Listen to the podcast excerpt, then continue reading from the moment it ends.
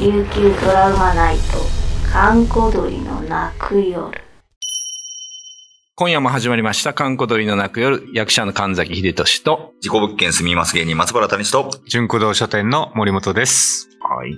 今回はもう、いつもと違う、このはい、お三方でやらせていただきましてです ね、そうですよねこの2週間、あっという間だあの人がいないですもんねそうなんですよ、これね。音体小原さんがいなくてですね。小原さんがいなくて、しかも森本店長、初登場で。初登場で。だいぶ爪痕残されましたね。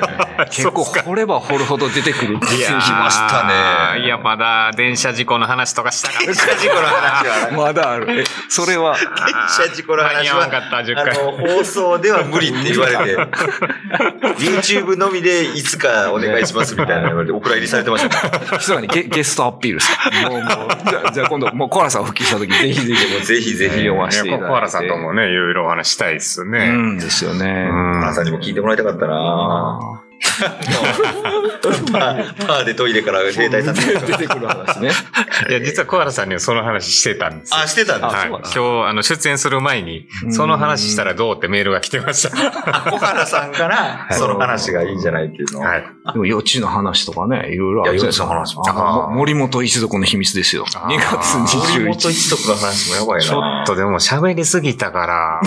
そうなんですちょっとだから大丈夫かなおお店の話がね、なかなか。そうそうそうそうお店もなかなか店実長はご自身が。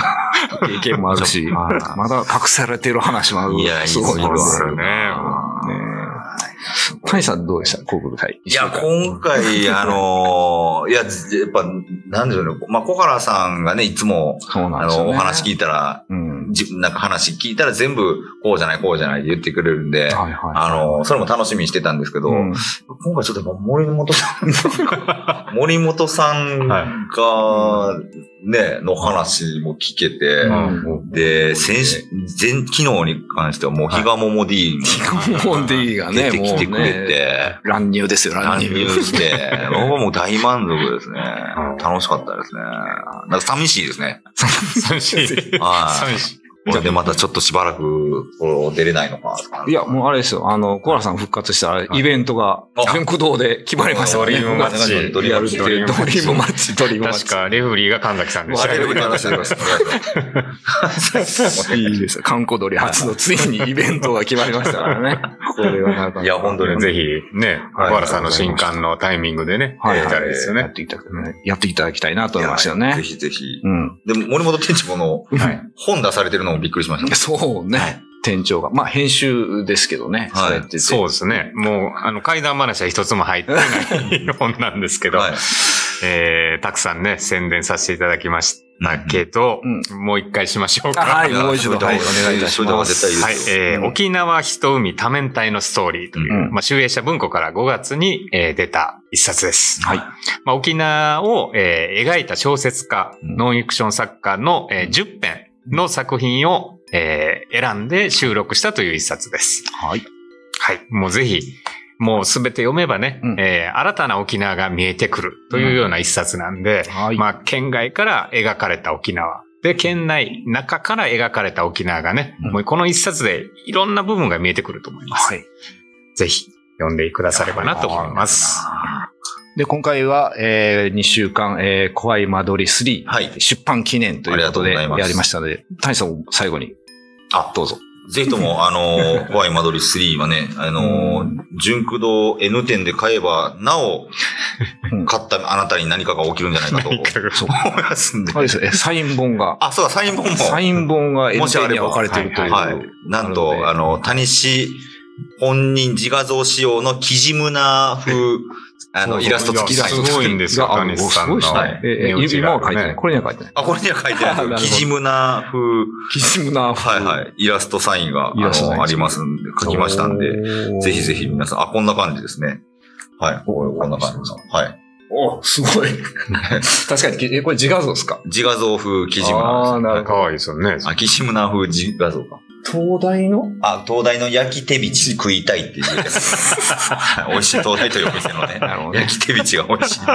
貴重な格言も書いてくれるっていう内容になっておりますけども。ぜひぜひ、ぜひね、純駆動書店、えー、那覇店、あ、N 店で。 えーな七つバカ店でしたね。はい。もうぐちゃぐちゃ。あと、今週2週間ありがとうございました。あどうもありがとうございまえー純した駆動店長森本浩平さん、はい。えー、自己物件すいます芸人、松原谷さんはでい。お送りしました。はい。ありがとう。よ来週から多分、小原さんまた復活しますので、皆さん、えーよろしくお願いいたします。ろしくお願いします。待ってます、小原さん。今夜のお相手は神崎秀俊と、松原谷氏と、森本浩平でした。秘仏御開帳イベント首里観音堂3点展10月8日より3日間開催入場無料カンコドリトークライブもあるよありがとうござありがとうございました。いやー。もう、あれあなんです、僕も普段、小原さんの知識と体験を、はいあの、あれでしょ、岸田首相ばりの聞く力でお、ーやるだけの、はいはいはい。なんで、どんだけ話が引っ張れるかなと思ったんですけど、もう、出るわ出るわで、やってましたね。ありがとうございまいす。やありがとうございましたありがとうございますもうね、うん楽しかったです。だから今回の10、10回分を、うんさらに小原さんが、うんあの、オーディオコメンタリーするみたいな。それでまた2週間。 それで2週間。結構小原さんけど突っ込みどころもあるでしょうし、ね。あそうですねいろいろね、これはこうだよ、みたいなね。感想も聞きたいなと思いましたね。はいやー、でも、はいまあ、あの、なんか終わってみるとあっという間な気もしますし。あっという間でしたねうんうんうんでも、経過時間はすごい時間ですね。 まあ、なんせ10本撮りなんでね、なかなか。ハードなね、なんかフラフラになってんのか、これは、んなんかが取り付いてんのかみたい な、今体になってますけどい。や、え今日2月22日じゃないです か。そろそろなんか、ああそこら辺がこう、なんか続々と。続々なんかなんか出てこないですかトイレら皿洗いしてる兵隊が、まあ、歩いてんじゃないかと 思いますいやーなんか、本当ね、もう皆さんご病気もされてるみたいやから、明日からちゃ んと、ご病気もされてるわ。それは神崎さんと小原さんがってこと。パーソナリティ二人がやられてるのどど間取り的にどうですかこの間取りもクソもないか、ここ。単に仕掛けただけですけど。ここもね、いや、本当全然、怖い間取りに全然ね、うんあのーかけるだけのエピソードがあり ますから、この空間が。 これあれですかやっぱり、なんかやってると、はいなんかそういう間取りの特徴とかあるんですか出そうな間あ、取りでみたいもな。、あのーえっと、特殊清掃をや、あーとかされてはいはいた、はいあのー女性の方うんうんの話があるんですけど、あはいその方に聞いてると、うん。うんやっぱ変な死に方された家の間取りはなんか変ですって言ってました。あななんか変です。あの、普通のありきたりの間取りじゃないというか、なんでそこの部屋作ったんみたいなのとか、あー、謎の部屋とか。謎の部屋もそうですけど、いや、普通そっからトイレ行かんやろとか、ああ、トイレの位置な。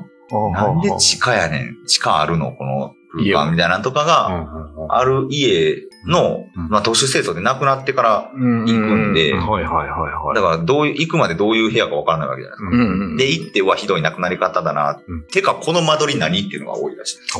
はだな、なんなんでしょうね。人を狂わす間取りっていうあのー、かがもね、わかんないですよあね。ああるのかもしれなくて。うんうん。なんかあるんですかね風水的な、うん。こっちに、ええあれじゃない、水回りがどうとかあるじゃないですか、うんトイレはこっちの方がこれ、うんいや、まあ、ある。るんだと思いますね。あーなん、何言ってたかな。なんか、意図的に、あの、本来一つの部屋だったはずのものをうん。二つに分けてる間取りがあるああ。であるとか、うんうんうん何のためにって。あと一番気持ち悪かったのが、うんえーっと、めちゃくちゃ綺麗部屋がある、なんていうのかな、うん。物件がおかしいっていうのを言ってました。え、どういうことですかめちゃめちゃ綺麗な部綺麗屋なが部。屋が。はいはいはい、え、それはか片付いてるってことですかめちゃくちゃき使った形跡のないっていう意味ですね。うんうん使った形跡のない部屋があうんる物件、あのーおかしく、あの、変な亡くなり方されてましたと。それはなんかリフォーム後ってこといや、これが、あのーすっげえ、まあ、その方が行った特殊清掃のんうん現場は、うん玄関入って台所、キッチン、リビング、めちゃくちゃゴミ屋敷になってるんですよ。おおはいはで、まず変な間取りというか、変な作りなのが、メゾネットタイプになってるんだけど、いはい。うんうんうん。あのーなんていうのかな、えー、本来寝室である部分、はいはいは2階の部分に、い。うん。あのー使った形跡がないと。うん。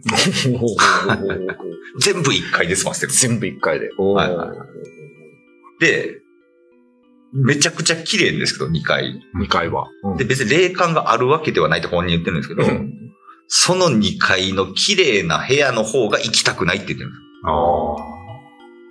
その普通、なんか、特殊ゴミ屋敷清掃するときって、うんまあ何人かで行って分担するらしいんですけど、うんうんまず、片付けやすそうなところにみんなが集め行きたがるらしいんですけ ど、うんまあそうでしょうね。はいはい。そこに誰もい、まあ、行こうとせずにというか、確認もせずに、なんか、2階に行きたがらずに1階ばっかりに、こっちの方が落ち着くよね、みたいな、なんですって。で、その1階には謎の遺骨が、あの、あ遺あ。骨の状態の、はいはいはい。あ骨壺があったりとか、あの、普通に、なんていうか、そこで生活されたとか、うん。あって、あと何言ってたかな。ピザを頼んだ形跡がすげえ多いとか、ああ。まあそれは全部ゴミになってる。ゴミになってるるけど、うん二回だけはもう。 2階はもうピッカピカで、うんピカピカ。でも、す確かに行きたくない何かがある。っあてことは、ここで住んでた方っていうのは、あ。うん。 2階に行きたくない理由なんかがあって、うん1階で生活した結果、まあ、生活が崩れて、うんえーゴミ屋敷になって自分も亡くなる。なるほどね。まあそういう話は不思議であり、気持ち悪かったですね。うん。いやー実際亡くなってますからね。そうですよね。はいおかしくなって綺麗にしたってわけでもないのか。じゃあもうやっぱりもともとそう使った形跡がないっていうの使った形式がない。やっぱりすごいもうそもそも何かがいたってこと。うん。うーん、何なんでしょうね。で、めちゃくちゃ高級な、あの、賃貸物件らしいんですけど、1階はめちゃくちゃゴミ屋敷。2階はめちゃくちゃき使ってない。不思議なんですよね、そういう、うん、本来使うはずの間取り、部屋を使わないっていう、で、狂わされる。狂わされるのかなっていうのとかね、ありますね。まあ、間取りもね、何なんだろうな。なんか一番。だから今回、あの、本には載せてないんですけど、うえー、14件目の一件ですね、兄弟殺しがあった。ああ、はいはいはあそこにも謎の小部屋があって、い。謎の小部屋。はいい2階のトイレの中に小部屋があるんですよ。トイレの中にトイレの中に小部屋が。があって、茶室の入り口みたいなのがはい。あったりえとか。で、そこ入ると、うん何があるんだろうと思って、うん一回入って扉閉めてみたんですよ。はい。そしたら、あのーカチッってマグネットがこうくっついて、はい。で内側に取っ手がないのをその後に気づくんですよ、僕。っうわえ、マジっすか。てなると、んあの、ひ、引っ張ら、引かないと開かないから、あ押しても開かないかあ。ら、ああ。僕30分閉じ込められたんですよ。その 謎のトイレの、2階のトイレの奥謎の部に屋あにる小小部屋に。おで、うわ、どうしようと思ってう、んで、結局、なんかあの、はい。その物件電気ついてないから、ちょうんっとし、なんか、ちっちゃい照明器具みたいなの持ってて、うん。その照明器具のフィルターみたいな部分がこうんう、で、なんかこの隙間をこう突っ込んで、うんそしたら、なんとかカチャってて開くことができたんですけど、ここれでも僕手ぶらだったら閉じ込められたままだな。ああ。じゃあそこでもうあれじゃないですか。そうなんです。終わ僕、りだそこ溶けてたから。いや、でも気く。づかないですよね、そういうところに。でそれでて懐中電灯でそのはいはいはい。謎の小部屋を照らすとですね、うん。もう、だから、僕が自分がどうやって出たらええねんってやったかように、あは。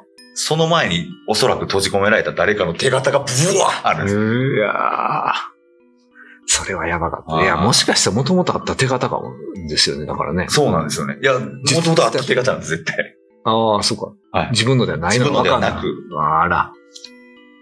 で、多分僕、照明を持ってたから、うん。あのーまあ、ここが扉だとかわかるんだけど、うん。照明が、ライトがなかったら真っ暗ですから、ああ。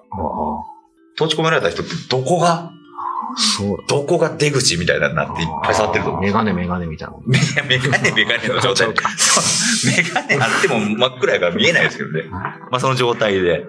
要ね、あの、車のボンネットに手形がガーって霊がいっぱいついてるみたいな話あるあれ、幽霊さんがつけてはるじゃないですか。そうそうそうそもう完全に閉じ込められた人が、あの、出ようとしてついた手形だな。そういう部屋やったんでしょうね。そういう部屋だったんで閉すねじ込める。う。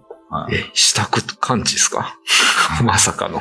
いや、これもう、どういう状況なんかわかんないですけど、闇が深い話だね。そう。じゃあ逆にそう、霊よりも人間の手っていうのが怖いかもしれない。弦の手のじゃないかなと僕は思ってます。だからなんか作る必要のない部屋ってなんか、あの、良くないうん。ものを呼び寄せるし、うん。良くないことのために作られてるような気がしますね。いや、ありがとうございました。最後、2週間の最後に一番怖い話だったかもしれない 話をいただきました。えー、と、2週間本当に、えー、ありがとうございました。ありがとうございまえー、塾堂店長、森本光栄さん。ありがとうございましありがとうございた。ました。そそししてて、ます。えー、自己物件すいます芸人、松原大志さん。はい、ありがとうございます。また9月です かお会いしましょう。 9月、 ドリフマッチ。ドリームマッチで。通りました。 ぜひともお願いします。 えーありがとうございまあしりたがとう。ございあまりがとうごしざいまた。した。えー、今夜のお相手は神崎秀俊と、松原谷人。森本浩平でした。 YouTube のチャンネル登録高評価 Twitter のフォローよろしくお願いしますポッドキャストも配信中詳しくは概要欄まで。